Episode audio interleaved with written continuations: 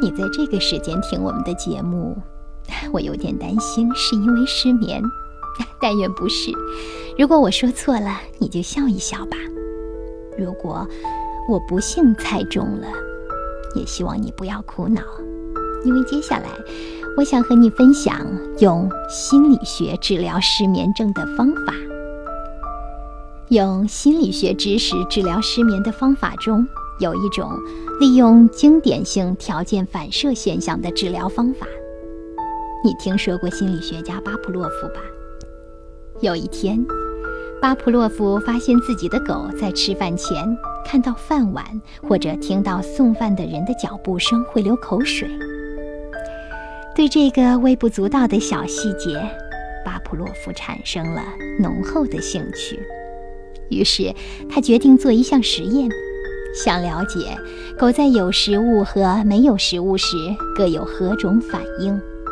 他的实验条件极其严格，狗是非常灵敏的动物，观察员发出的微小的声响和瞬间的眨眼动作，甚至光线的移动，都会分散它的注意力。所以，巴甫洛夫制造了和外界完全隔离的新的实验室。巴甫洛夫在喂狗之前，总是先让它听铃声响。刚开始的时候，狗对铃声完全没有反应。当持续坚持先敲响铃，再发给狗粮的措施以后，不知不觉中，没有任何关联的铃声和流口水，通过饭这个媒介形成了新的关联。这种现象叫做经典性条件反射。说这个故事，是因为失眠也可以利用经典性条件反射的理论进行治疗。重要的是，失眠也要像使铃声和饭建立某种联系那样，把床和睡眠之间建立某种联系。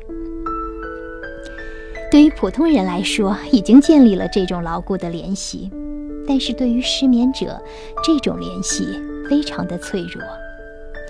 为了重新建立床和睡眠的牢固联系，需要遵循两个事项：一，禁止在床上做其他的事情，不能看书，不能幻想，只能睡觉；第二，如果不困，千万不要在床上躺着。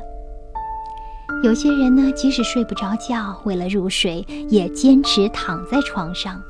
那么这样就会自然而然想其他的事情，使睡眠和床失去联系。所以记住了，如果不困，不要躺在床上。失眠者呢，通常会夸大评价从上床到入睡的时间，他缩短评价实际睡眠的时间，所以就算睡着了，第二天还是会觉得很疲倦。所以有失眠问题的人。需要自己努力，从各个方面寻找方法。总之，睡得香对每个人的健康都很重要。